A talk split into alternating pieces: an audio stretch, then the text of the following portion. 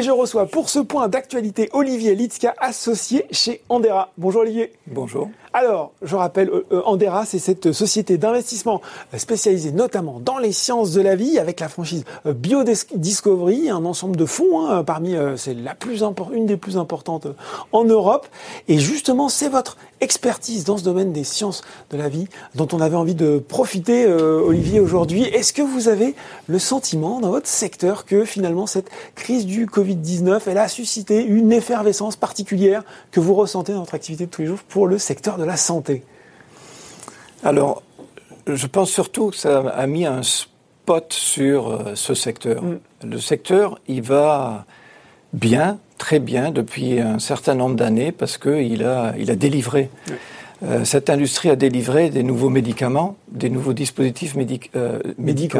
Donc c'est donc c'est pas juste en 2020, c'est ça en fait. Exactement, c'est un c'est un processus de délivrance de nouveaux médicaments qui a commencé il y a 15 ans, 10 ans, et euh, on parle du hépatite C, de l'immuno-oncologie, de la cancérologie, euh, en, en, en, maladies rares, euh, la thérapie cellulaire, la thérapie génique, tout ça, ça a délivré des nouveaux traitements sur des maladies où il y avait peu ou pas de solutions. Donc, à cause de cela, il y a eu un intérêt et ça s'est bien développé.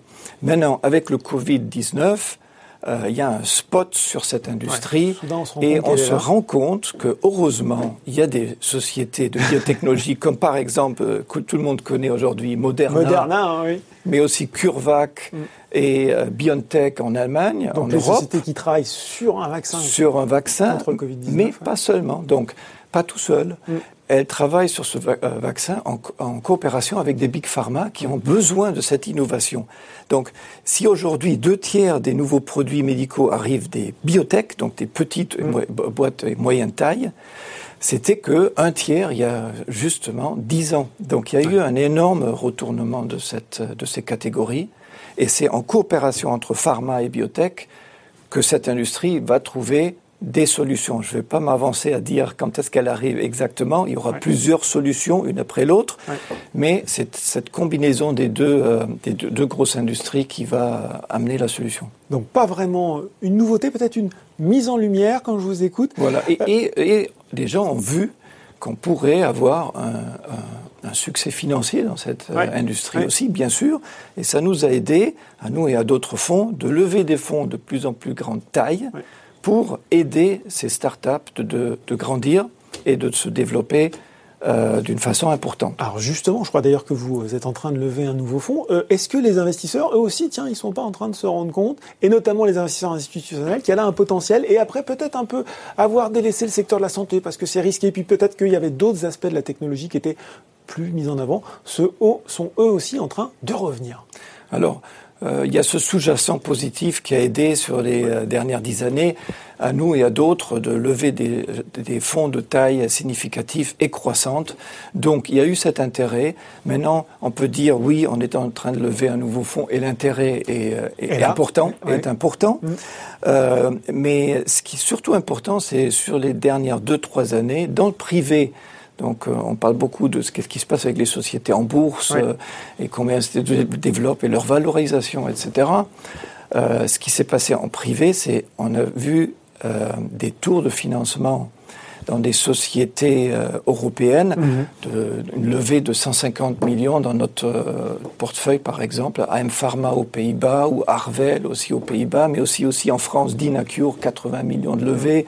High Life, euh, valve percutanée, qui a fait une très belle euh, euh, levée.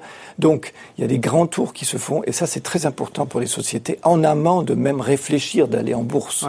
Et, ça, les investisseurs qui sont effectivement sur les sociétés cotées ne le voient pas forcément, effectivement. Hein. C'est très important. C'est une nouvelle étape qui, qui, qui, se produit aussi en Europe, avec des tours de financement dans lesquels, et ça c'est aussi une, une, un développement positif. Un développement positif, c'est que les tours de table sont mixtes européens, américains, parfois aussi asiatiques, mais surtout américains et européens. Et ça, encore, c'est pas le résultat du Covid euh, sur six mois ou d'autres développements, c'est un travail de longue haleine. C'est un travail qu'on a fait, nous et d'autres fonds, mhm. c'est d'aller investir aussi aux US dans leurs start-up de biotech, d'investir à côté d'eux, de les intéresser pour nos sociétés européennes. Et là, depuis quelques années, ils arrivent et ils investissent en Europe dans les sociétés de biotech et medtech. Et ça, c'est un, une bonne chose. Un beau signal. J'imagine. Un beau signal et une bonne chose pour les sociétés, à part la compétence internationale qui est encore meilleure que rester chez soi. Mm. Euh, un, grand élément supplémentaire, c'est qu'avec ces fonds, on a potentiellement accès au Graal qui est le Nasdaq et la eh possibilité de, de, faire une introduction en bourse mm. euh, avec ces connexions qui se sont établies avec ces investisseurs américains. Bon on voit quand même depuis, euh, là pour le coup c'est assez lié à la crise Covid, notamment si je regarde la progression des cours peut-être plus en France ou en Europe, on a une progression euh, du cours de bourse des biotech cotées, on a aussi des deals hein, récents qui ont été euh, conclus et parfois à des prix assez impressionnants, Sanofi sur Principia, Johnson Johnson sur Momenta, Gilead sur Immunomedics, est-ce que ça c'est un feu de paille pour le coup, peut-être plus temporaire, plus conjoncturel, ou est-ce qu'il y a là un espèce de cercle vertueux de dire finalement, aujourd'hui, eh bien, on va se rendre compte qu'une partie de la biotech, notamment en France, soyons un peu cocardiers, n'est pas assez bien valorisée finalement alors, je ne crois pas que c'est un feu de paille en ce moment. Il y a bien sûr un spot sur euh, cette, euh, cette industrie. Il y a de l'intérêt qui vient un peu de de, tout le monde maintenant. Donc ça, il y a peut-être quelques exagérations.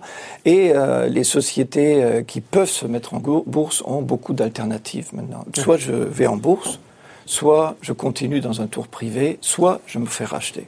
Le rachat, il se fait un peu moins souvent en ce moment mm. parce que l'option bourse est ouverte. Dans notre portefeuille, on a eu la chance, par exemple, d'avoir un grand rachat d'une société en cardio-rénal euh, qui s'appelle Corvidia. Elle s'est fait racheter par Novo Nordisk. Mm. Donc, il y a encore cette, euh, ce, principe des pharma qui se rachètent une pipeline par acquisition. Mais il y a bien sûr une énorme possibilité pour les sociétés euh, d'aller en bourse aujourd'hui. Même en Europe, on a eu un cas très récent en Metec. En Belgique. Société, exactement, en Belgique, qui s'est cotée sur Euronext qui s'appelle Nixoa, une société euh, qui développe un neurostimulateur apnée du sommeil, exactement, et euh, qui a fait une très belle levée de 80 millions, une valorisation, je crois que 300 millions d'euros euh, pris, et elle a, fait, elle, a fait, aussi une bonne performance depuis qu'elle est cotée. Oui. Donc euh, voilà, il y a peut-être des petits éléments. Je ne veux pas parler de trend déjà. Oui, parce qu'il faut le dire. Euh, euh, et là, il y avait des Américains aussi qui sont venus. On est un peu pauvre en introduction en Europe par rapport à ce qui se passe au Nasdaq. Ça peut revenir des biotech un peu plus d'introduction. C'est vrai, on a vu en Europe? pendant la période Covid, on a vu 60 ou plus introductions biotech au Nasdaq. et petite anecdote, normalement, ça se fait par des roadshows et ça, c'est un roadshow, ça veut dire le dirigeant, il passe d'un fond à l'autre, il fait la tournée, mais physiquement Aujourd'hui, les roadshows se font dans trois jours par Zoom. Mm. Donc ça a, ça vraiment euh, changé. La Et ça marche aussi bien pour lever des fonds. La dynamique est bon. Dans le privé, vous voyez, avec le travail qu'on doit faire, on est quand même très content de rencontrer les gens et euh, ça se fait, on trouve des solutions. Euh, pour euh, construire une relation sur, sur, la durée, il faut, il faut vraiment se voir. Bon, mais alors des intros en Europe, ça va reprendre peut-être un petit peu? C'est peut-être trop, trop tôt pour le dire C'est trop tôt pour le dire. Il y a un bon, il y a un bon esprit autour, de, autour, autour, de ce sujet. Il y en a eu une ici, on verra si ça peut ouvrir, en tout cas, inspirer d'autres euh, d'autres sociétés. Exactement. Euh, il y a des domaines hein, aussi, il faut le dire, euh, en vogue dans la biotech, l'immuno-oncologie. On a beaucoup parlé de NASH ces dernières années. Là aussi, est-ce que le Covid a rebattu un peu la donne? Est-ce qu'on s'intéresse de nouveau un petit peu plus au vaccin, au diagnostic? On a vu des sociétés là aussi qui ont, flambé. Est-ce que les investisseurs ouvrent un petit peu leurs œillères? Alors, en ce qui nous concerne, pour, avant d'y venir, euh, à ces secteurs-là. Nous, dans, dans, le MedTech, on regarde, euh, comme je disais, neurostimulation, valve cardiaque, la robotique en MedTech. Ça, c'est des, des secteurs d'avenir et qui sont très intéressants. En biotech, euh, on va continuer de regarder cancéro, mais très sélectif, parce que immuno-oncologie, tout le monde parle. Euh, tout le monde en fait. Tout le monde en fait, tout le monde en parle. la thérapie cellulaire et génétique, on pense que vraiment ça arrive.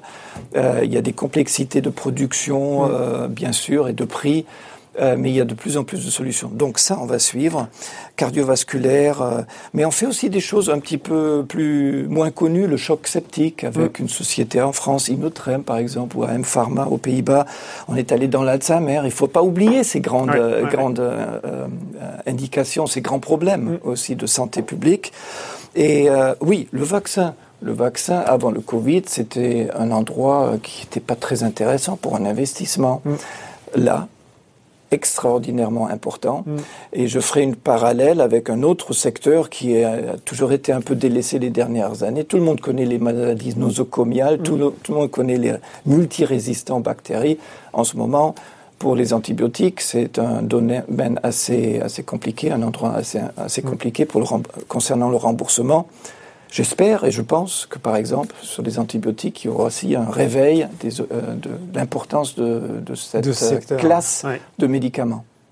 Ben voilà, c'était euh, merci Olivier Liska d'avoir fait avec nous le tour de ce qui se passe dans le secteur des biotech. Je rappelle, vous êtes associé chez Andera. Merci Olivier. Merci beaucoup pour votre intérêt. Tout de suite dans le journal des biotech, c'est l'interview.